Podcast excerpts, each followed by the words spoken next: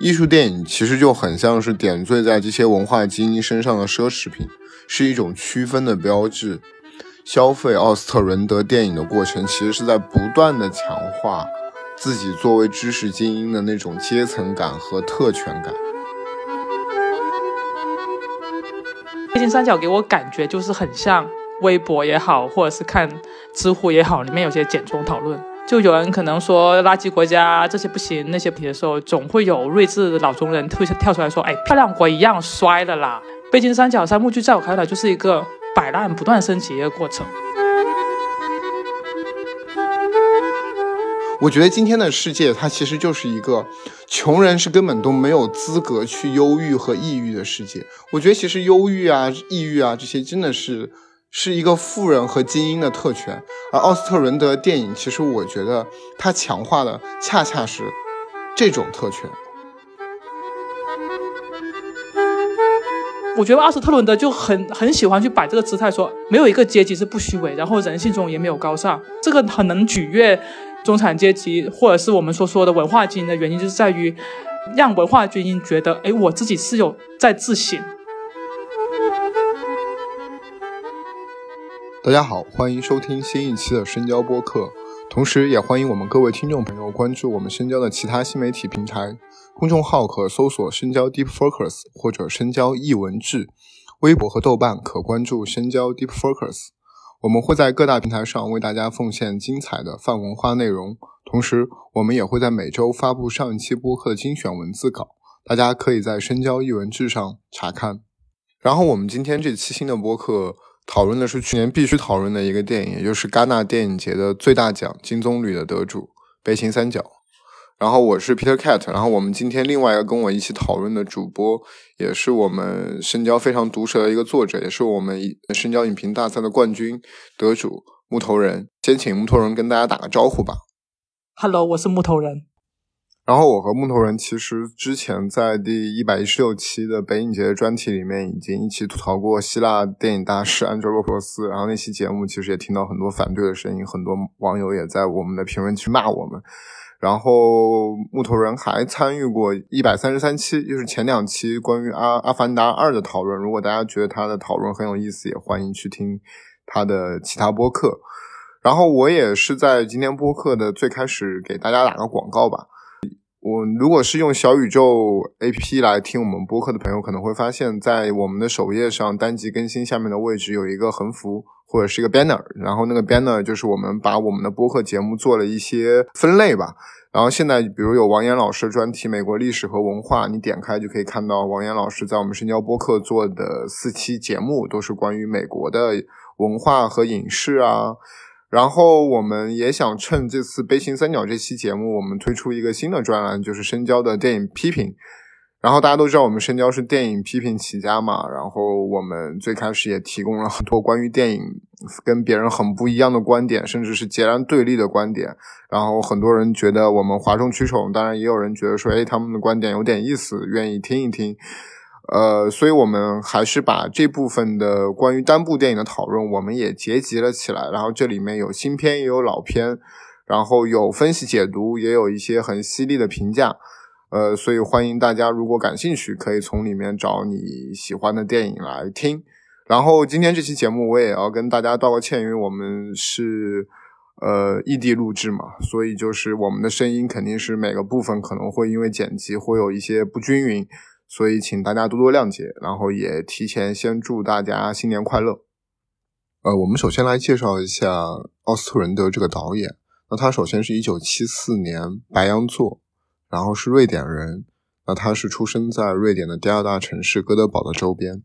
他比较特殊的点是他年轻的时候非常热爱滑雪，所以他一直在阿尔卑斯山的很多滑雪圣地工作。然后在这个工作过程中，他也开始拍摄滑雪电影。然后他因为拍摄了滑雪电影，他去了哥德堡大学就学习电影。然后他二十七岁从大学毕业之后开始创作，然后他的电影生涯其实是非常的顺利的。那他第二个片子《身不由己》，二零零八年就进了戛纳的一种关注单元。然后随后他二零零九年有一个短片叫《银行事件》，拿到了柏林的短片金熊奖。然后他的第三个片子是二零一一年的《儿戏》，这个片子是在戛纳的导演双周首映。然后下一部就是二零一四年的《游客》，这个片子在戛纳的一种关注单元拿到了评委会奖。然后他第二年，二零一五年就受邀成为了戛纳的一种关注单元的评委。然后接下来两部就是大家非常熟知的二零一七年的《方形》和和去年的《悲情三角》。然后这两个片子是虽然相隔五年，但是是连续拿到了金棕榈。然后他也就成为了呃最年轻的拿到两个金棕榈的导演。因为可能嗯，深度影迷都知道嘛，就是一直有个说法叫做“双金棕榈俱乐部”。因为戛纳就是艺术电影的圣殿。其实能入围戛纳的主竞赛单元，其实已经是对一个艺术电影导演一个非常非常大的褒奖。所以，如果你能拿到金棕榈，其实你就是当代艺术电影的最高的荣誉。然后能拿到两个金棕榈，就等于你其实已经跻身了一个 世界电影史的殿堂。因为我们都知道，拿过两两个金棕榈的导演，都是像科波拉呀。库斯图里卡呀，金春昌平啊，哈内克啊，肯若奇啊，达内兄弟，就是这些如雷贯耳的名字。然后去年奥斯特伦德拿到了第二个金棕榈，他等于说也是最年轻的一个，他只有四十八岁。就是很多人对于他奥斯特伦德四十八岁这么年轻拿到金棕榈，他其实也是有很多争议，因为很快就有人说，你们大家记不记得？其实有一个丹麦导演叫做比利奥古斯特，他在一九八七年和一九九二年也是连续两年拿到了金棕榈，但是现在大家都很少提到这个导演，而且大家也基本上没有没有怎么看过他的片子。然后奥斯特伦德这个两个金棕榈，很多人就觉得其实有点水，就像比利奥古斯特一样。所以我不知道像木头人你是怎么看待他拿到两个金棕榈这个事情？我最开始知道这个导演其实。会有一个很有趣的说法，就是他拿的都是最好看的金棕榈奖，因为他方形拿的是七十届嘛，然后背心上有拿的是七十五届嘛，都是特别限定版，特别特别是七十五届少女心爆棚那种粉红的那个配色就特别好看。七十届是镶满钻石的，对呀，就是都是限定版的耶，就是他感觉是有一种戛纳的亲儿子，而且特别给他特别荣耀的高光时刻都是找他。我就觉得他，哎，他是不是特别戛纳特别喜欢那类导演？我个人不会觉得说他就是可能才不到五十岁就拿了金棕榈是有什么问题，而是觉得说他可能更是这一个时代，或者是这就是这十年以来，无论是欧洲电影界或者是金棕榈，他自己本人心态一种体现，我觉得还蛮有时代正好的一种感觉的。啊，这个我也非常同意。我觉得我们可以从他比较早期的作品开始聊起，呃，我甚至觉得你可以从他早年的两个短片里面就基本能够看到这个导演最基本的电影母题和他的电影技法。我介绍一下，奥斯特伦德其实有两部，其实在圈子里蛮有名的，就是短片。一部短片叫《银行世界》，这是二零零九年拿到了柏林的短片金熊奖。然后那个短片，我当时我记得我是在微博上看到的，因为它就是一个。长镜头就是一个单一场景，就是一个摄摄影机面对着一个银行，然后就把一个整个一个银行抢劫事件，就是非常有趣的展现了出来，然后就是技巧非常的高超，然后这是一个我觉得特别能代表他的一个电影语法的一个电影，然后他在。呃，零五年的时候，他还拍过一个短片，也很有名，叫做自传场景编号六六八八二，也拿了很多短片的奖。然后这个短片看到的人可能少一点，我可以简单的把这个故事复述一下。这个短片是九分钟，然后他讲的是一群朋友，应该是他们打赌，有一个朋友打赌输了，他打赌输，他就是要从一个桥上面跳下去。正当他要跳的时候，突然来了一个老头，然后这个老头跟他说，跳下去很危险。两年前就有一个挪威人在这里。呃，摔死了。这个老头一走之后呢，那朋友肯定说呀，太危险了，咱们就不要跳了，就就就，然后他们就开始往往桥下走。然后他们边走就边开始聊天。然后朋友就开始说，哎呀，你是不是害怕了呀？什么？然后这个时候，朋友们之间又开始争论了起来。然后最后争论的结果就是，呃，一开始要跳下去的这个人再次有点被激怒了，他又直接等于是跑回到桥中央又一跃而下，就大概是这么样的一个片子。然后我觉得这个片子其实呃几乎是可以把让我们看到奥斯特伦德的一个最基本的电影母题，就是他总是在关注呃我们这个社会里面那些非常呃微妙的人际交往的那些尴尬的瞬间。而且他拍这个短片几乎也只用了几个镜头，就可能就是他都是在尝试着用一种像，呃监视器一样的非常冷冷峻的、非常远观的镜头，就是远远的看着，镜头基本上也不动，就像是一个隐藏的摄像机一样。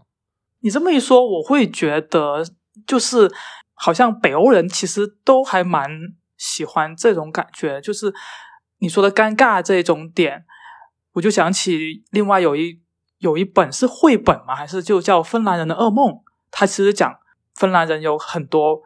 所谓的那种尴尬的瞬间。我觉得奥斯特伦德给我感觉就是确实他很擅长去捕捉这种尴尬的瞬间。但是像你说的短片，我听你说的感觉，包括到后面他到俄戏的时候，其实他在说这拍这种冷峻的时候，他里面有尴尬，但是没有幽默。我觉得他是从游客开始加入了幽默的。这个风格之后，才更加的有了那种不一样的感觉。我会觉得之前的话，其实那种伪纪录片式的，呃，固定镜头的，没有那么的新鲜对于我来说。但是从游客开始，他那种加入北欧人的幽默，然后同时又配上那种看似客观，其实很主观这种选择，会有更不一样的效果。其实从这两个短片，我看到的是奥斯特伦德这个导演的师承关系，也就是说，他的这样的一套电影语言、电影美学或者做电影的方式是从哪里学来的？首先当然是瑞典的电影大师罗伊安德森。那罗伊安德森我们都知道，他非常善于通过一个长镜头的调度，然后用一一场一镜的方式去展现人类文明的某个瞬间。而且他也是一样会刻画那种非常尴尬的幽默的一个人类交往的瞬间。当然，这是罗伊安德森的方式，他一定是更加的漫画，更加的舞台感。但是他的这套方法，其实比如就和呃《银行事件》里面奥斯特伦德通过单场单镜去讲述一个银行抢劫事件是一模一样的。呃，当然，这个就确实是，就是奥斯特伦德在哥德堡大学的老师，其实就是罗伊安德森长期的合作者，所以这个关系是非常的明确的。呃，然后我们我其实又看到的是，还有一个是哈内克的影子，因为我们都知道瑞典的文化，还有包括瑞典语这个语言，它都是跟德语文化非常紧密相关的。然后哈内克作为一个奥地利导演，一个德语导演。那他比如说在《机遇编年史》的七十一块碎片，包括像隐藏摄像机，它也是提供了一个很冷峻的视点。尤其是呃，《基于基于编年史》这个片子吧，因为这个片子是在一九九四年，它也是把一个历嗯，就是社会新闻，等于说把这个社会新闻里面牵扯到的人，等于是还原了。然后，而且是用一种非常碎片化的，也是单个单个场景的方式去还原他们的生活，然后来重新反思，呃，一个悲剧是如何诞生的。我们发现这种碎片化、单一场景化这个方式，包括也跟罗伊安德森，他也是会把人类的，像在《寒之雀境》里面，他也是把人类文明的进程，嗯，等于说也是由一个一个历史的瞬间和碎片组成。就这种方式，其实我们都能。通过银行事件，包括像儿戏这样的电影，能够看到，像儿戏也是，它也是把一个具体的事件拆分成了一个一个场景。然后我其实今天，因为我今天在做这个播客前，我又重新把那个悲情三角稍微拉了一拉，然后我就会发现啊，就是像悲情三角的第一个部分，其实跟那个是我前后面说那个自传场景编号六八八二那个短片，其实完全是一个逻辑的东西。因为那个自传场景那个短片，其实讲的是朋友之间打赌嘛。你会觉得自传场景那个尴尬的点，其实和我们今天看到悲情三角的第一个部分，当就是那对男女在那个吃饭以后，为了谁付钱这个事情争吵起来，其实是一模一样的。就是这里面我们都能看到在人与人之间的交往中，有一条非常潜意识的一条所谓的社会准则在其中起作用。其实它在激发人与人之间的一种呃微妙的权力关系。他选取了一种非常客观的影像，似乎是一个高高挂起，就在旁边非常冷漠的，呃，就是非常客观的、中性的审视着这一切，审视着人类，因为他们的呃内在的那些自尊心所引发出来的那些或冲动、或理性、或荒唐的举动。那这里我其实有点想问你，因为我觉得。他就是他的风格，并没有说像你说那么贯彻始终。因为我觉得在儿戏之后，他是变了的。就儿戏之前的话，他是非常的那种客观中立，然后监视视角。但是我觉得他从游客开始，他其实是把这种客观装成客观的这种视角，他其实是收了一些，他把他自己的。更多的可能象征性也好，操控性也好，或者是我刚才说的幽默度也好，加进去，让这个整个的故事、整个的观感可以更圆滑。我觉得他自己其实是做了一点点的改变的。我刚才其实没有表述清楚，这里面其实有两层东西，一层是就是我觉得他的那两个短片展现的是他基础的电影语法。这个电影语法，我觉得他在后续的，比如说像游客、方形，就是你能够发现他他的电影是变得越来越复杂的。就是他在同一部电影里面，他开始用的电影技法会更交叉、更复杂。而在早期那些短片或者儿戏里面，他可能会就像道格玛九五一样，他其实给自己制定了更多的规则，所以他会更加去遵守某一种相对简单的呃影像语言。嗯，就是这个东西，它确实是一直在变化的。但是我刚刚想说的一以贯之，因为我特别明点明确的是，我其实是昨天和今天两天连续在看所谓那个早年九分钟那个关于跳跳桥的短片，和我又今天又重新看了《悲情三角》的第一个部分，就是他在那种很旁观的关注或者重新复刻人与人之间那种尴尬的关系运作这件事情上，这是他一直很核心关心的一个母题，这个东西从来没有变过。刚刚你说的那个，我能 get 到。你一直就想第一部讲第一部分嘛？他的第一幕其实他就是非常擅长去去描写很很真实，但是其实很尴尬，让每个人都可以在从中，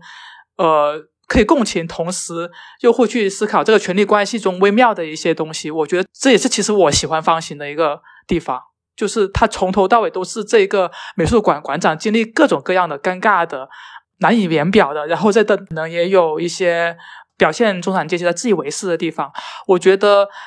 他可能是因为他是就是北欧的中产阶级，他在以这种方式去反思他自己的阶级的时候，其实是我觉得是还蛮有力度的，所以这也是我喜欢方向型的地方。但是，一旦到了北京三角，他不只是说中产了，他第一个部分第一幕其实就是说中产嘛，到第二幕就开始说富人了，到第三幕开始说穷人的时候，整个的就是一个 flop。呃，是的，就是我，我对于奥斯特伦德他矛盾的地方也在于，其实我觉得当他要去刻画这种尴尬的社交场景。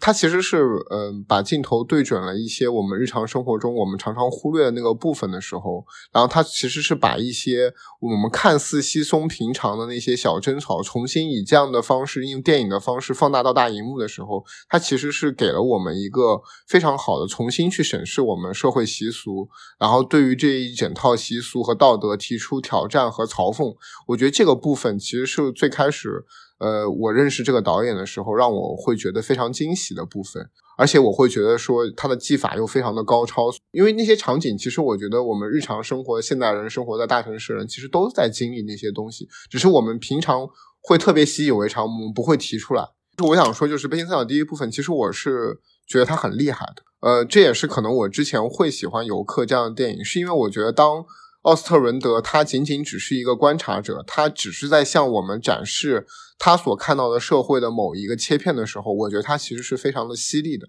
但就像你说的，呃，我觉得《背心三角》其实是一部很有野心的作品。呃，他会直接让我想到风俊号的《雪国列车》，因为它的隐喻气势实在是太明确了。在第二个部分和第三个部分，用一个游艇上的一个生活，其实那个游艇就是一个大家看到就是一个社会的象征。然后里面有非常富的人，有人上人，有金字塔尖那部分人，也有那些船员，那也有那些呃，甚至在片子里你都看不到那些做饭的人或者那些佣人，他其实都看不到。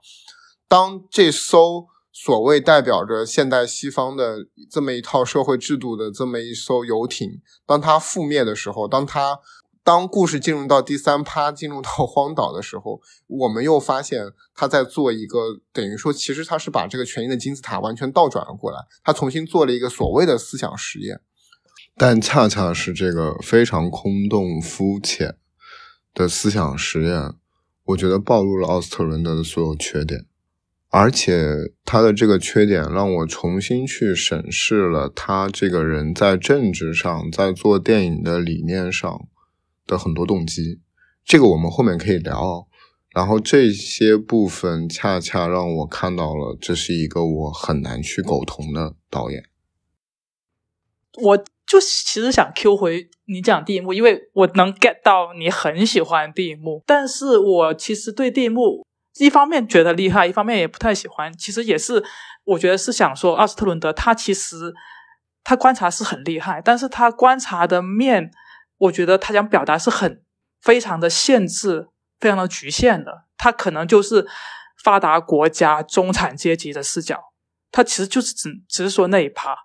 就是其实我看这篇开头的时候，我我一开始是蛮能抓住我的，因为他一下子就 Q 到了时尚行业，因为我本身就在时尚行业。也算是时尚行业的员工之一，然后而且还 Q 到了巴黎世家，然后巴黎世家其实就是我的客户。然后他其实开头里面那个主持人不是讲到，哎，我们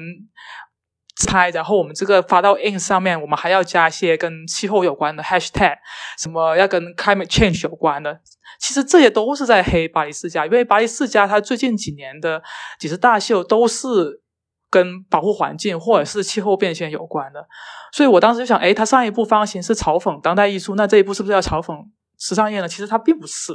他只是个幌子，他他重点其实想去讲男女关系，而且这个男女关系是非常的局限，就是已经很平等的一种社会里头，例如北欧社会里头的，在政治正确的这个话语之下，男微男女关系中微妙一些尴尬的地方。因为他之前在采访也说过嘛，他之所以把主角设定为这个男模男 model，就是因为他看到时尚行业里头其实是老婆告诉他的，因为他老婆是个时尚行业的摄影师嘛。他说男 model 的收入是远远的低于女 model 了，可能在全世界大部分职业里头，男性都是强势的地位，但是唯一可能比较少见就是在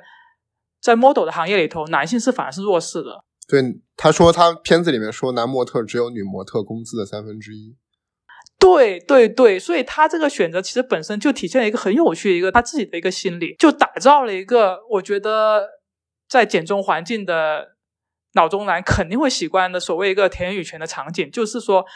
女性其实要讲女权、要自强什么的，其实还是想用所谓的性资源去唤醒女、换取男性的付款也好、经济支持也好什么之类的。但是我们都知道，奥斯特伦德他讲这一个故事的。整个的背景是他在北欧，他在全世界男女最平等的地方，然后他是一个比较中产的一个阶级，所以作为他那个阶级，他那个背景来说，才讨论男女关系在这个政治正确的语境下，可能导致的一些荒谬，或者是导致的一些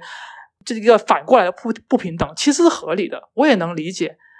他就是讲一个是可能政治正确二点零甚至三点零的一个问题，但是对于还处在政治正确可能都没有到一点零，可能是零点零零零一的一个中国来说，就是还有铁链女，还有唐山打人事件的中国来说，exactly，你跟我说这一套就是田园女权的这个话语，我觉得跟我有什么关系呢？我觉得你很厉害，但是你只是对很小的一部分人说，而且是对很强势一部分来说这个话。然后我就觉得没什么意思，我不会讨厌，因为我知道在他的那个语境来说，这个话是 OK 的，而且也这个思考也是正常的。但是对我来说，我就觉得会很无趣。但这个无趣不至于讨，就是对，因为这个部分其实我们也知道，奥斯奥斯伦的自己在采访里说，就他的这个关于男女付的呃付款这件事情，完全是和他自己妻子在戛纳真实发生过的一件事。他说他当时在追他这个老婆，然后他的老婆是时尚行业的嘛，就是他说这个场景完全一模一样的发生过，就是那个服务员拿来了这么一个。收据，然后他妻子昨天明明刚说过，说我要今天要要要替你买单一次，但是他就直接就直接就是几乎头也没有看，他就是说就是 Thank you, honey，就是 谢谢宝贝，你就是意思是你要来买单，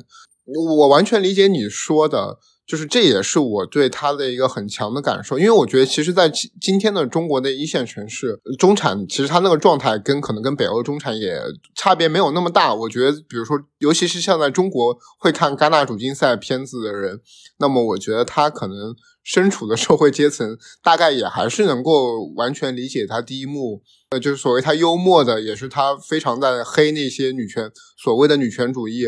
一方面就是那些像巴黎世家，你可能打着环保主义啊各种主义，但是你会发现那些模特可能在日常的生活里面，还是一个完全在一个男权社会里面。背心三角给我感觉就是很像微博也好，或者是看知乎也好，里面有些简中讨论，就有人可能说垃圾国家这些不行，那些不行，这有问题那有问题的时候，总会有睿智的老中人突跳出来说：“哎，漂亮国一样衰的啦。”全世界都一样是不行了啦，全人类一样烂了呀，都他应该完蛋了啦，然后就没有然后了。所以北京三角三幕剧在我看来就是一个摆烂不断升级一个过程。它第一幕我们都觉得哎还蛮厉害的，因为它从正式出发讲这个男女关系在呃政治正确的这个语境里头，其实有一些微妙的不平等和隐藏的一些尴尬的东西在里头。但是我会觉得说它其实是。想消解政治正确里头的女权这一部分，我觉得看这一部分的时候，其实我是梦回游客，就是他前作，因为他之前在前作游客里头也是这样，他会花蛮大的篇幅去讲，哎，这个男性气概也好，他的整个父权社会权威感也好，原有的那套秩序也好，其实是已经被瓦解掉了，然后男性真的就是好像一无是处，但其实到最后，最后他总会去很巧妙的。可能只是轻描淡写的一笔，但是其实是很聪明的去写女性的一些虚伪，先否定掉男权，先消解掉男权，但是同时他也消解掉女权，总之就都不是什么好东西，都很烂。所以到了第二幕里头，他第一幕黑完最火的男权、女权、政治正确、社交媒体、网红经济这些，他都黑完一遍之后，他第二部就开始黑。阶级和主义了，我就这里我觉得蛮有意思一个角色，就是伍迪·哈里森这个船长的这个设置。因为我记得奥斯特伦德之前他在采访说，他在方形拿到金棕榈之后，很多的老好莱坞片商都找说，哎，愿意给他投钱，他就很兴致勃勃去做方案呢。结果好莱坞那边一看，哎，没有大明星呢，不干。就这次他特地找了个大明星过来，就伍迪·哈里森也也算蛮大牌的了吧？但是这个好莱坞明星演的是什么呢？他是一个满嘴共产主义，然后人家吃 fine dining 的时候，他边要整汉堡薯条，好像自己很草根。其实他他从头到尾就不管事嘛，他不问世事，也没有真正为我们可能在这个游艇里头。看不到那些底层可能在做清洁的、做卫生的、洗碗那些，他没有为为他们做过什么。然后那些船员被那些富人搞得很尴尬、很苦不堪言的时候，他就自己在房间里头卖醉，然后最后跟一个俄罗斯寡头推心置腹，然后去演讲啊，去宣讲一些理念啊，看似很革命，其实蛮蛮虚伪的一个人。我觉得这个人就是典型在黑好莱坞，就你们好莱坞不是喜欢大明星吗？我给你找一个。找来一个呢，还反过来讽刺你好莱坞白左的虚伪啊！这不干正事，净说空话。我觉得奥斯特伦德他，当他跳脱了他自己的中产背景之后，他很习惯去找一个典型的 icon 也好，去做一个象征性的一个人物。但是到头来，这个人物的话，其实就是一个符号。我觉得从第二幕开始，他就是都是符号了。你说这点，我非常的同意。就是你会发现奥斯特伦的电影，其实你多看了几部，你就会发现，哎，一开始你可能会觉得说，哎，这个他作为一个白人男性，他其实还蛮腹黑的，因为他好像总是在，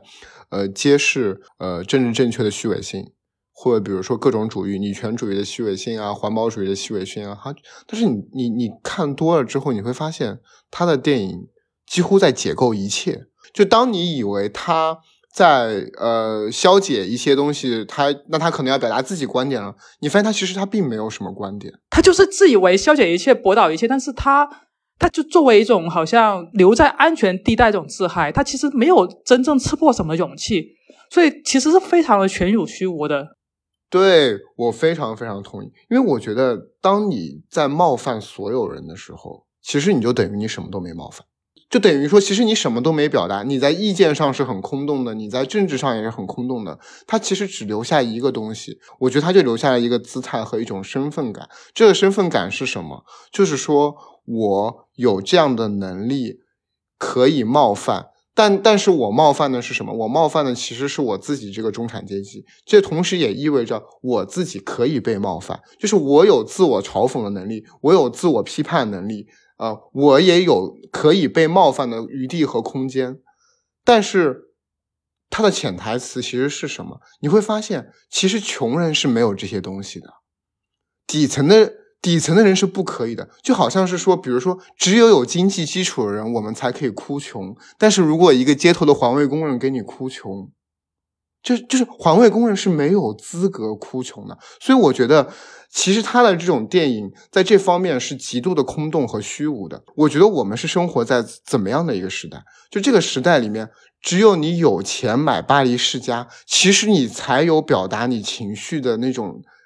基最基本的权利就是你有买你你有钱买巴黎世家，其实你才有资格丧逼脸。其实如果你只买得起 H&M，就像你这个片子开头一样，那其实你你根本都没有厌世的功夫，你只能够不断的打工，不断的赚钱，就像那些游艇上的那些工作人员一样。你只能对他们微笑，你只能说 yes，你只能给别人提供情绪价值。我觉得今天的世界，它其实就是一个穷人是根本都没有资格去忧郁和抑郁的世界。我觉得其实忧郁啊、抑郁啊这些，真的是是一个富人和精英的特权。而奥斯特伦德电影，其实我觉得它强化的恰恰是这种特权。说实话，我一直在想，奥斯特伦德电影是拍给谁看的？可能也只可能是精英。艺术电影其实是奢侈品，真的是只有衣食无忧的社会和文化精英才有时间、才有精力去电影院选择看这样的电影。普通老百姓进电影院想获得的是娱乐、是轻松、是对真实的艰辛的生活的一种逃避，这本来是无可厚非的。但精英不一样。艺术电影其实就很像是点缀在这些文化精英身上的奢侈品，是一种区分的标志。消费奥斯特伦德电影的过程，其实是在不断的强化自己作为知识精英的那种阶层感和特权感。因为不是谁都能消费艺术电影的，不是谁都能消费欧洲的艺术片、消费戛纳的获奖作品。戛纳金棕榈和好莱坞爆米花之间。本来就有一种权力关系，它体现的是一个个体在智力上、教育上、审美上、道德上的优越感，或者说是有趣味特权的那部分人。因为看艺术电影和那些看漫威电影手舞足蹈的老百姓不是同一类人，能坐在戛纳的卢米埃尔宫里对着奥斯特伦德发出笑声。是文化精英，是有特权的，是能够引领电影艺术潮流的，是能对艺术指手画脚的人，是戛纳的评委会成员，是能决定金棕榈归属的人。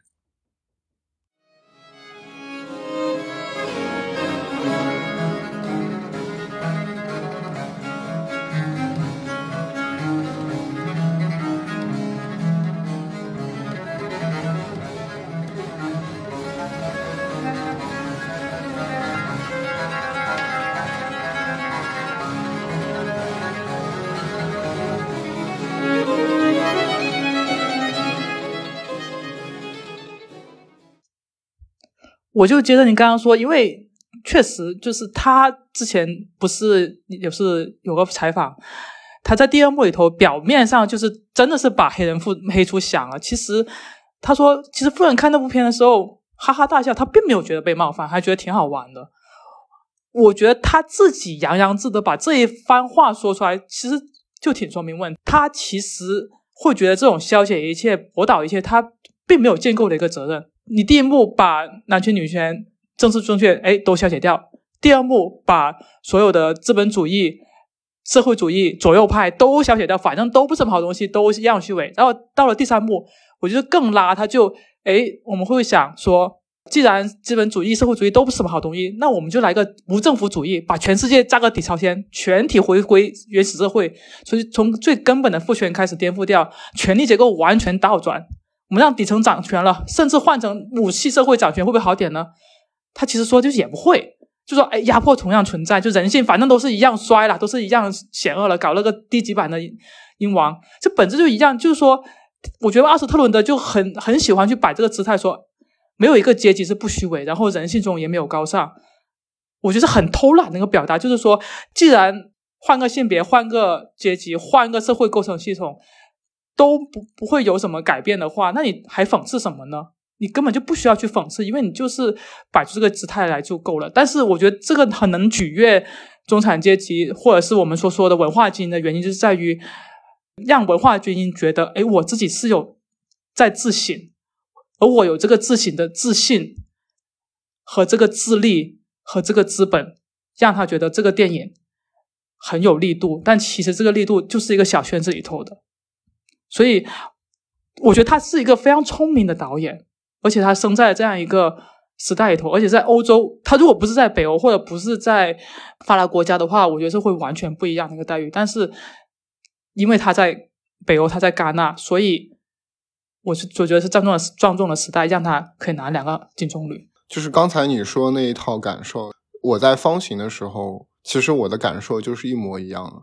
但是我觉得这里面我们看内在的逻辑是什么？我前面其实肯定了奥斯特伦德他对社会的观察和他在电影里面重构这种观察的那种非常犀利和能力。但当你发现。当他开始在方形里面用那个大猩猩无差别的冒犯一切，就是撕毁一切的时候，我们看到了一种非常非常肤浅的虚无主义。就是你会发现，就是说这样的一种冒犯，我之所以觉得它是非常肤浅的虚无主义，是因为这个东西是没有任何的现实依据的。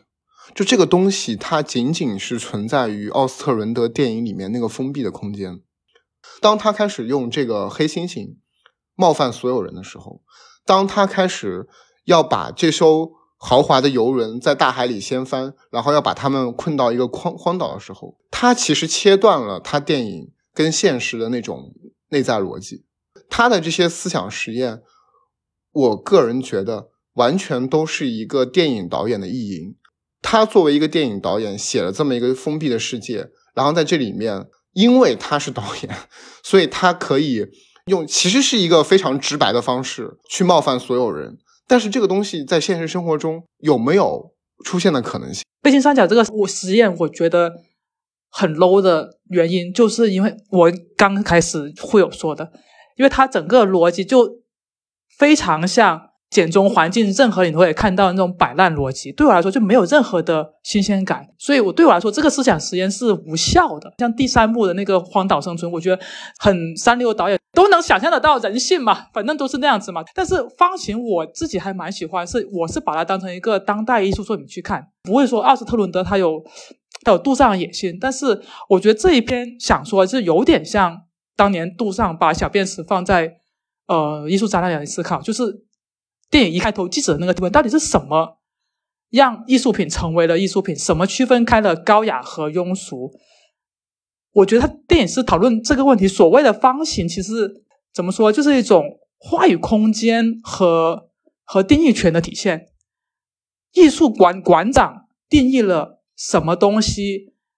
放到艺术馆里头成为艺术品，而上流阶级或者是精英人士他们定义了什么东西才是正正确。其实是只存在于他们构建的一个空间里头的，在方形里头的那个美术馆，它其实它过去是皇宫，今天是美术馆，所以我觉得这里整一个表意是很明显，就是过去到今天的这种上流阶级，他们如何构建了一个一个场域，就像电影里头那个方形那个作品，只有在这个场域里头，平等才存在。所以在放心头不是有一个很还很好笑的一个场景，就在一个艺术家的一个讨论会里头，大家都在讲一些很高雅的东西。有一个人好像得了一个不知道什么病，他就不断的去冒出口，不断的去冒出口，但是没有人去骂他，因为他们会觉得说，哎，在美术馆的讨论会里头，你说出口。大其他人会觉得，哎，可以宽容，他有病嘛？我们都理解他，因为我们是上流社会的，我们在讲艺术。包括那个黑猩猩，他在美术馆宴会里头，虽然他后面已经完全失控的时候，大家真的才去去那个阻止他，但其实一开始的时候他是被容忍的。其实有一些冒犯，有些肢体的东西，呃，肢体的冒犯，或者是一些很不很失礼的一些行为。如果你不是在美术馆那个宴会里头，不是在这个场域里头，不是以行为艺术的这个名义去进行的话，别人早就揍你了。但是在因为在美术馆的宴会上会被容忍，直到无法容忍。我觉得这个。我他他想说明，可能就是在这个非常狭小的一个场域里头，可能只是在一个美术馆宴会里头，上流阶级出入的这些地方里头，才有所谓的政治正确，才是平等的。但是在这一个场域之外，美术馆以外的世界，真正中下阶级他们所属的方形之外的东西，就是就是 another story。这个思想实验，这个当代艺术对我来说成立的，我就觉得这个思想实验我 OK，有些新鲜的东西在里头，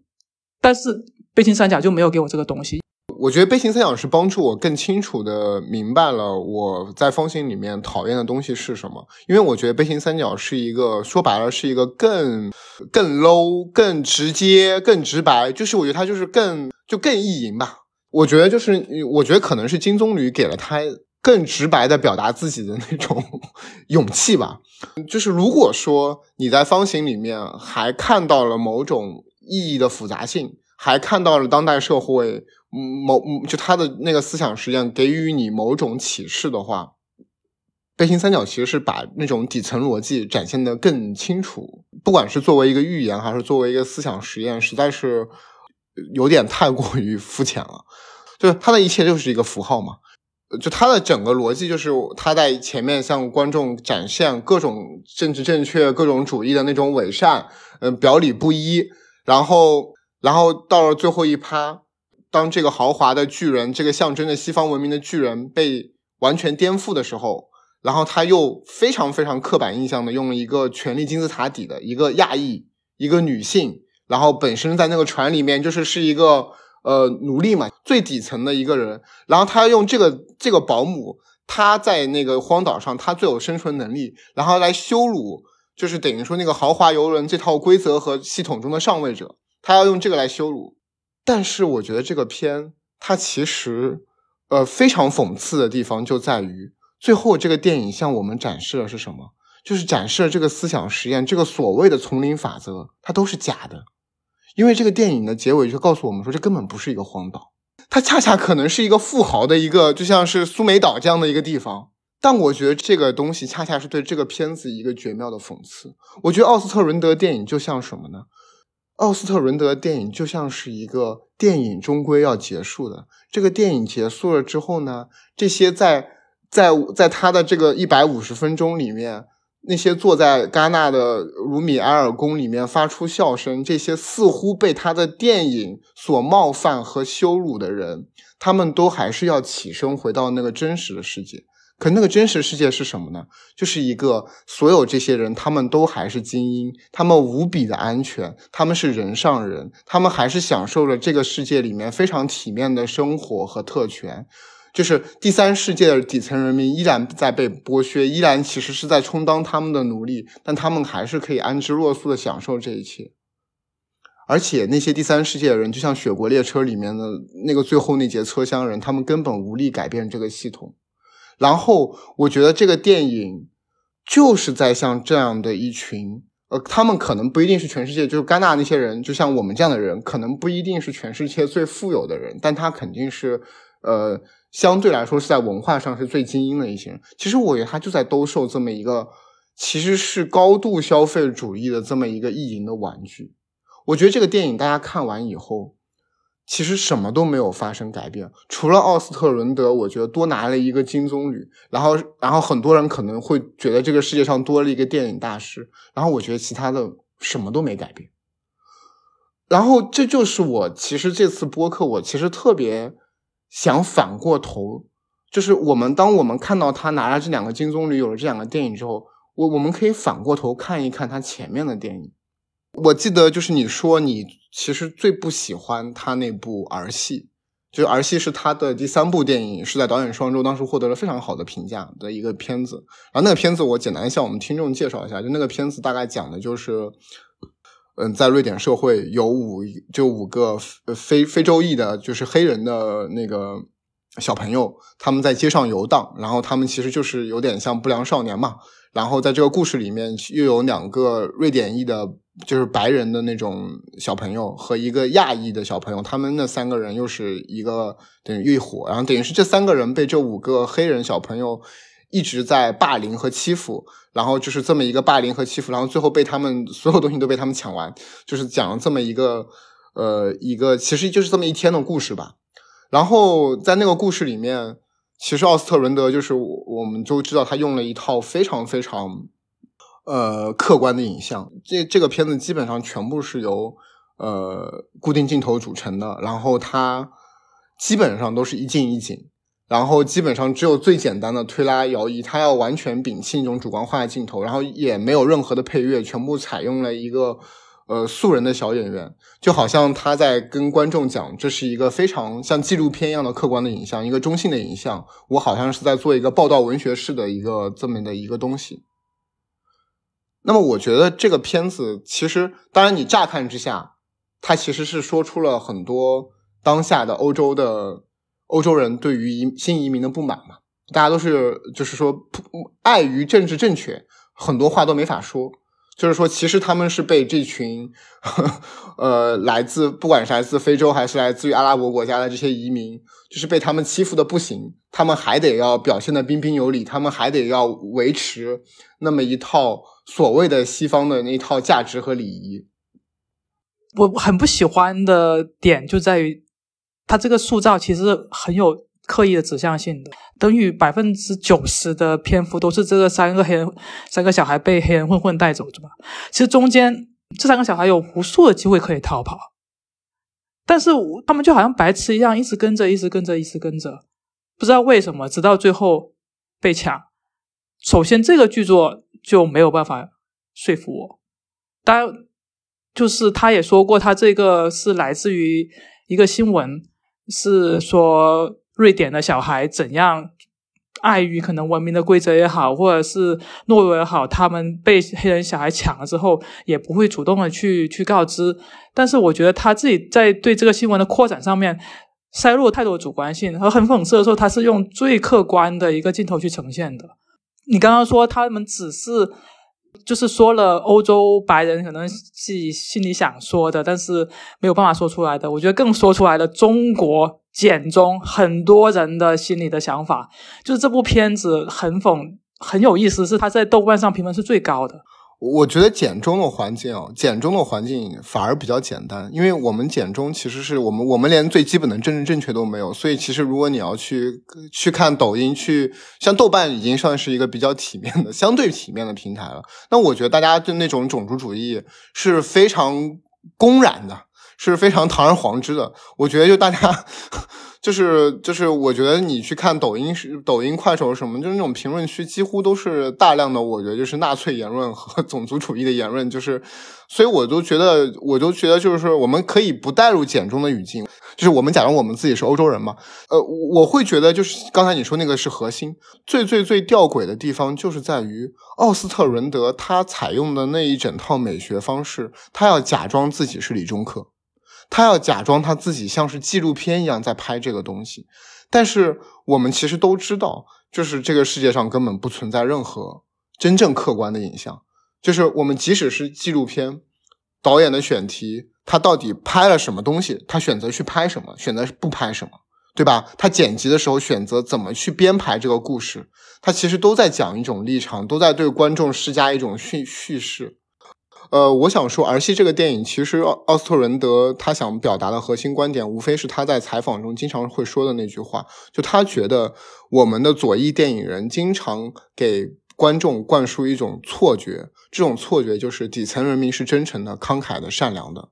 有钱人却很邪恶。但他说，其实这只是左翼电影人的一个很片面的说法，所以我们可以把儿戏视作是他在一个他在做一个就是矫正。观众的事情，就他想告诉我们说，你看，其实也有非常多的底层人是非常邪恶的、非常难缠的、非常难搞的，是把我们欧洲现在搞得这么一团糟的罪魁祸首。你们不仅不去，呃，就是说惩罚这些移民，就而且你们要像在电影，因为他因为这个片子的结尾那一幕其实是最有讽刺意味的，就是当那三个小男孩的父亲。有一天巧遇了那个里面的那个欺负他们的黑人嘛，然后这就是这两个白人等于说在那边教训这两个小朋友，这时候反而白人的那些路人就反而上来批评他们说你们在欺负移民，你们在就是你们大人在欺负小孩，就他当然他显然在讽刺，就是那些路人完全不了解情况，他们就是呃因为政治正确诞生了非常多这样的圣母婊。我不知道他看的是哪个年代的左翼，就是现在年代的左翼，其实对底层的刻画已经没有那么伟光正、傻白甜。就是你不论是看肯洛奇的那些电影也好，或者是最新的像《寄生虫》也好，里头的底层可一点都不简单，一点都不善良。就是我觉得，呃，奥斯伦德单单在儿戏这样的一个电影里面表达这样一种观点有没有问题？我觉得没有问题，甚至我觉得，呃，可能相当。多数的欧洲，呃，尤其是欧洲白人，可能看了这个电影都会特别同意，因为其实这是把他们特别底层的想法说出来了。因为他们其实是，呃，可能表面上碍于政治正确，他们可能平时都是，哎呀，我就是我都是特别像法国这样的国家，对吧？我们要要要讲博爱，我们要去接收难民，但是他们心底里面又觉得说这些难民抢占他们的社会资源，拼命的生小孩，然后也不工作，整天偷盗抢，然后把巴黎变成了巴黎斯坦。大家都有很多这种抱怨，但是碍于政治正确，你不能说出来。然后这些东西通往全部通过奥斯特伦德这么一个儿戏，这么一个电影，其实都说出来了。我觉得没问题。这部电影其实我的评价，我跟你不一样，我给这个片子评价是不错的，因为我觉得它的确展现了一部分的底层人民，就是它的确展现了这个当下欧洲社会被分裂的那个状况。但是当我确实是看完这两个金棕榈，再来想这件事情的时候。其实我是觉得挺可怕的，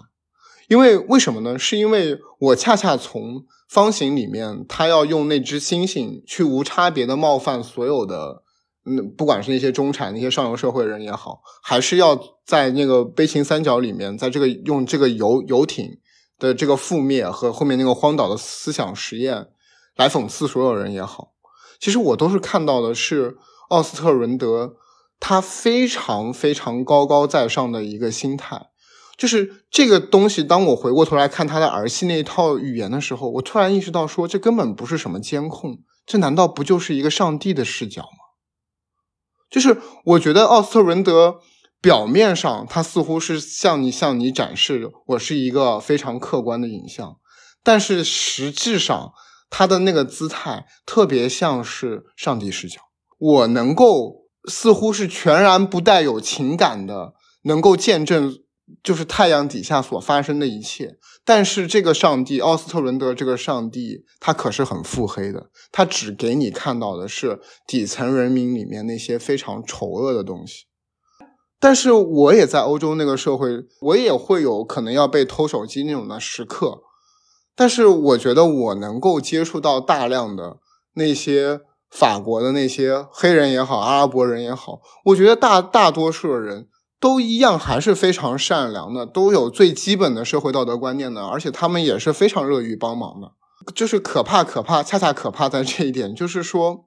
就是奥斯特伦德这样的一种喜欢充当上帝的这样的一个角色，就是当我在儿戏的时候，我还看不出来，因为我觉得那个时候我可能更多觉得这是一种他的美学选择，而且我更多的会觉得他是真的有在。呃，向我们展现欧洲社会的另一面，而不像是很多左翼电影一样，因为我们太熟悉那种左翼电影的口吻，我们太熟悉所谓知识分子的那种，呃，就是说对于弱小的那种关注，就是我们太熟悉一套政治正正确的那套话语。呃，我甚至在很多时候，呃，我我我在戛纳看呃那个肯洛奇的电影，我都已经有非常厌倦了，因为你就是。我，刚才你不是也也在质疑吗？说当下的那种左翼电影已经不是这么拍了。但是我其实有的时候觉得肯洛奇的左翼电影还是在这么拍。就是我我其实有一度我是非常想批评肯洛奇的，因为我会觉得肯洛奇的那一套整一套左翼叙述真的是太老套了。他最近的几部，一个是什么？Sorry I missed you，就是那个什么。对不起，我错过了你。那个片子里面不就是讲那个父亲是如何被公，就是被他的那个所谓的那个等于说霍拉拉斯基的那个角色不停的剥削，以至于他跟他妻子和家人的关系，他们本来是多么可爱的一家人，最后就分崩离析嘛，对吧？然后包括我们看那个拿金棕榈的那个呃 Daniel Black，然后就是你会看到，你看他就是他刻画的底层人民，相对来说都还是非常可爱的。还是就是说，都是很就总总的来说，他们的善良是远远大于邪恶的。我其实一度也很厌倦这个东西。当我又看到奥斯特伦德的时候，我真的很想向肯洛奇道歉，因为我觉得奥斯特伦德那种冷峻、那种那种貌似非常理中客的、貌似嗯站高高在上、指手画脚一切东西。但他只是在消解一切，我觉得他没有建构任何东西，他也不会对我们的时代、我们的世界有任何的变化。他就是一个站在高处忍、非常忍笑的人。我觉得，首先笑这个动、嘲讽这个动作，其实是非常有权力关系的。但我觉得，无论如何，肯若奇是不一样。肯若奇他有非常明确的、坚定的选择，我一定选择和穷人站在一起。就是他对于那群底层的人是有你能够感受到的那种爱，好的一个左翼电影的表达者，他从来不会去展现一个具体的个体，他一定展现的是社会结构是如何把一个具体的个体，把一个善良的个体推向恶。如果是一个真正优秀左翼电影人，他应该问的是。那五个少年是如何变成这样的五个少年，而不是仅仅向你展现那个五个少年非常随心所欲的恶？我觉得真正的左翼电影一定是面向的，是是朝向一种复杂性的。我想接着刚刚你说那个复杂性的问题，就是我刚刚就是一直在就是会批评说他就是一个非常偷懒的一个导演，非常偷懒导演就是他不会去。就是呈现符号和表征，但是它没有呈现背后的背景，就是还是刚刚说儿戏的那个，我你你觉得很很有讽刺力度那个倒数第二幕，就是呃圣母婊出来那一幕，我恰恰是我最讨厌的那一幕，因为这我觉得这个这个指向性和这个预设立场是非常明显的。如果你这部电影你就这样结束，哎。可能三个白人、两个白人小孩、一个亚裔，他们被抢了，然后就这样结束。我觉得还 OK，还没有那么讨厌。但是他特意安排了两个圣母婊出来，其实就很明显指向我妈的就是你们这一些左派，你们这一些看似呃很有大爱的这这些这些人。其实，如果我们站在这两位女性的立场，他们在电影里头，他们没有像奥斯特伦德那样的上帝视角，他们也不像观众那样，他看到了前面的所有一切。他身处那个场景之中，他就是看到了两个高大的白人的男性去欺负一个弱小的一个移民，一个呃黑人小孩。我觉得他们去做出指责，其实是非常怎么说呢？非常情有可原的一个动行为动作。不是情有可原，我觉得你说的非常好，这就是人最基本的良知。就是如果你只是单看，你只单看那个场景，其实任何一个有良知的人都应该站出来说：你们怎么能欺负小孩？所以说，从这个角度看，我觉得奥斯伦德非常的坏，他等于用整一个剪辑结构，在最后让大家去讽刺两个。可能是有着最基本良知的人，因为这两个人，他们完全可能也完全不同意新移民的政策，他们可能也非常讨厌新移民，但这他但他们对新移民的讨厌也不影响，当他们看到有不公平的事情，当这些移民被欺负的时候，他们能够呃站出来，他们能够表达最基本的良知。对，而且我会想，如果我们这一个场景保留，前面所有的一个都替换掉。可能替换掉怎么这个怎么一个剧情呢？就是哎，可能这个人小孩，他在白人社区当中，他生存在这个北欧社会当中，他一直被歧视，一直被欺负，所以他看到两个男的高大的白人男性过来，他就很惶恐，他整个感觉好像他自己做了坏事一样，但其实他只是害怕而已。如果前面换成这样的情节，在街上这两位女性出来指责，其实这个逻辑也是完全通的，衔接不对，所以。我你之前我们会说，哎，可能方形或者是背心三角很强的操控性，我觉得俄系这里的操控性是最最强的。它其实整个是建构了一个虚构的一个场景里头，这个场景让我感觉它的整个创作思路是？我先想，我就是要骂左派，我们就是要骂圣母婊，那我怎么去想一个场景呢？哎，我看到这个新闻，我就想一个场景最遭骂的，把所有的元素都放进去，然后再成这个电影。我刚刚想跟就是听到你说就是。左右派去拍，就是去拍一个右派观点的一个电影，去反映说移民这个问题可不可以呢？当然可以，没有说一定要拍左派，一定要拍富呃呃穷人是好的，富人是坏的，当然不不存在这种预设立场。但是如果你要拍一个右派视角的一个电影，我觉得首先你这个是这个细节也好，这个故事的设置也好，是应该是真实的、可信的。而不是说你设置一个非常符号化的一个意淫出来的一个场景，像刚刚你说的，可能在欧洲的这个这个社会里头，大家会觉得说，哎，我们因为设置正确，我们不能去骂移民，不能是骂什么。我觉得这其实只是在可能在一个论，就是比较公开场场合里头，可能是这样做的底层，就是底层那种呃那些论坛也好，网络也好，小群体里也好，肯定会有新纳粹，肯定有很多。会去指责移民这些东西，我觉得这些 low 的这些部分肯定是无论你政治正确多么强盛的一个法国也好，北欧也好都会有的。而其实奥斯特伦德他其实是把自己滑向了这些立场而已，用一个好像看似很高级的一个地方一一个手法。当然他可以拍，但我觉得可怕的一点是戛纳或者是整一个电影节体系去嘉许这种表达，是让我觉得非常可怕的一件事情，因为。你等于去嘉许一个在可能一个聊天室里头说的一个非常意淫的一个非常虚假的一个去抹黑移民的一个场景，我觉得是没有区别的。如果他的这个场景可以设置的更有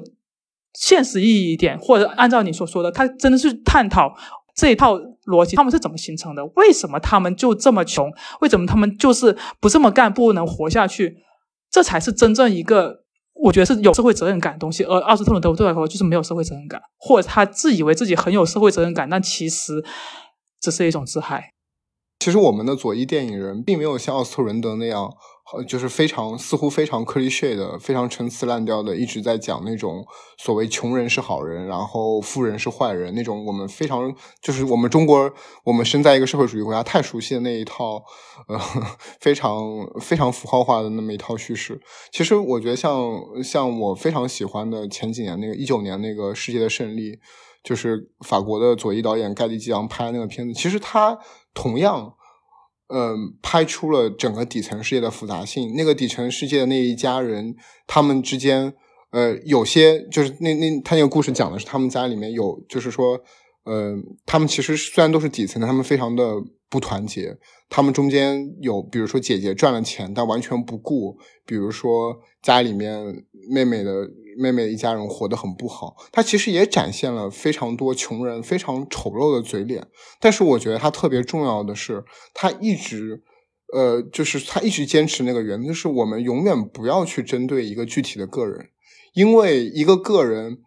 没有人生来就想变得不体面，就想很邪恶。就是一个一个穷人。他是如何变得不体面？他是如何变得邪恶？其实是跟一整套社会制度和权力关系。是有关的，就是就像你说的，就最后我们发现奥斯特伦德的电影其实是一直在做减法，他只是截取了这个世界非常的一个局部，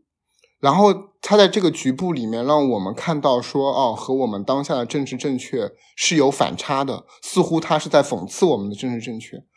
可是他其实从来没有真正的。去面对像左那像像像我刚才说那些左翼电影人那样，他去真正的去面对这个世界的复杂性，他去面对那些使得这些穷人变得不体面的东西，那些结构那些不公平的东西。我们就说这么一连串。我觉得奥斯特伦德就是一个表面上特别特别犀利，似乎有特别特别多跟别人不一样想法人，但他骨子里是一个极度虚无，而且是一种非常非常肤浅的虚无。他也提不出任何建对于这个世界的建构性的呃表述。呃，我甚至觉得，就是说，我一直讲《雪国列车》这个电影就很像是一个好莱坞的爆米花电影，它的符号化也许也很符号化，但是我觉得，就连《雪国列车》最后都能够，呃，就是至少风俊号给了这么一个出口，就当那那个列车脱轨，当大家有机会走出那个车厢，当大家发现其实世界没有，就世界全球变冷可能，呃，是一个谎言。至少我都觉得他在尝试着给我们这个世界一套新的可能性。但是奥斯特伦德的电影，我觉得除了能够在这种电影节上做一个点缀，他真的什么都没有。而这也其实是我觉得特别特别吊诡的地方，就是。呃，我跟木头人，你看，咱们都去过戛纳。我们其实，呃，因为要一聊起为什么这样的电影在戛纳能拿大奖，其实我觉得我们也能说很多。我我们觉得就是说，你比如相比于传统的左翼电影，相比于那些苦大仇深，在戛纳看到更多那种就是有社会责任感、很苦的苦大仇深、很闷的片子相比，奥斯特伦德的电影简直就是好莱坞大片，它非常好看。而且我们在访谈里面也看到奥斯特伦德说他。他片子要做非常多的试映场，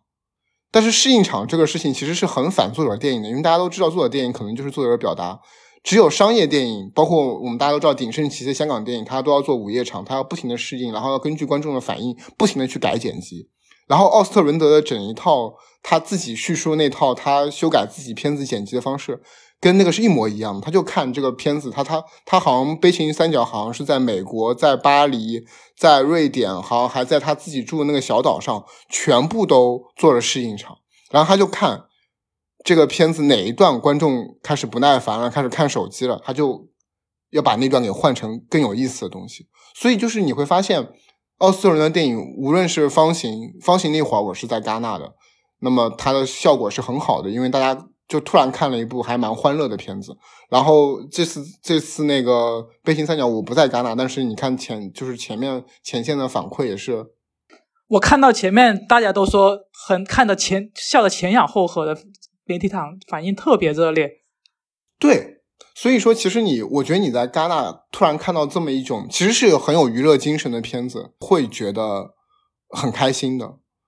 所以这也就是为什么我前面说奥斯特伦德电影真的是好像是给中产和知识分子的一个娱乐片，它真的是满足了方方面面，就让这些呃知识精英们自我嘲讽了一下，似乎又讨论了很多社会议题，似乎又输出了很多观点，但是他们都非常非常的安全，他们根本都不触及实质，他们也不改变。他不会让那里面每一个人坐立不安，他只会让里面发出笑声。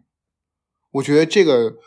事实其实已经很说明问题了。所以我就说嘛，我其实不是说我一直有多反对奥斯特伦德，我这就是我觉得奥斯特伦德电影一钱不值。与其说我反对奥斯特伦德电影，呃，世界上糟糕的艺术家，呃，多了去了，无聊电影多了去了。我我当然反对的是给奥斯特伦德这样的电影拿颁金棕榈，是作为金棕榈的奥斯特伦德电影，我是非常非常的，我我不能说是反对吧，我没什么资格反对，但我觉得是一件非常可悲的事情。我觉得今年尤其可悲的是，今年戛纳评委会主席是谁？是 Vincent Landon。Vincent Landon 是戛纳的影帝，是一个法国国民度极高，就是跟我们陈道明一样，没有人不知道这个法国男演员在法国。然后他的一个标签就是一个非常 engage，就是一个政治斗士，一个不停的介入社会公共事务讨论，然后不停的追求社会公平，为少数主义发声，是一个非常左翼的男演员。他演了非常多这样的角色，就是这样的一个左翼的男演员，竟然把金棕榈颁给了这样一部挂羊头卖狗肉的电影。他表面上这个电影好像很深刻，好像讽刺了当当代社会很多的现状。可它实质呢？我觉得它实质就是一个非常谄媚的，是一个向特权阶级献媚的精神玩具。而且我觉得，作为金棕榈，这是尤其可悲的地方，就是金棕榈它的那种权威性、重要性，那种在历史长河中的地位，会更加的让很多媒体、很多人挖空心思的去写那种文章，去思考说，哇，这个电影是金棕榈，它悲情三角是如何如何牛逼，如何如何深刻，对吧？奥斯特伦德是如何如何的一个大师，可是真的悲情三角深刻吗？奥斯特伦德是大师吗？还是说，我觉得悲情三角和奥斯特伦德能拿金棕榈，是我们这个时代的悲哀，是我们这个时代很多貌似是左翼的人，但他们本质是不是其实也就是个犬儒，也是像奥斯特伦德这样一个站在非常安全地带，只是有一个知识分子姿态的人呢？我不知道你们怎么想。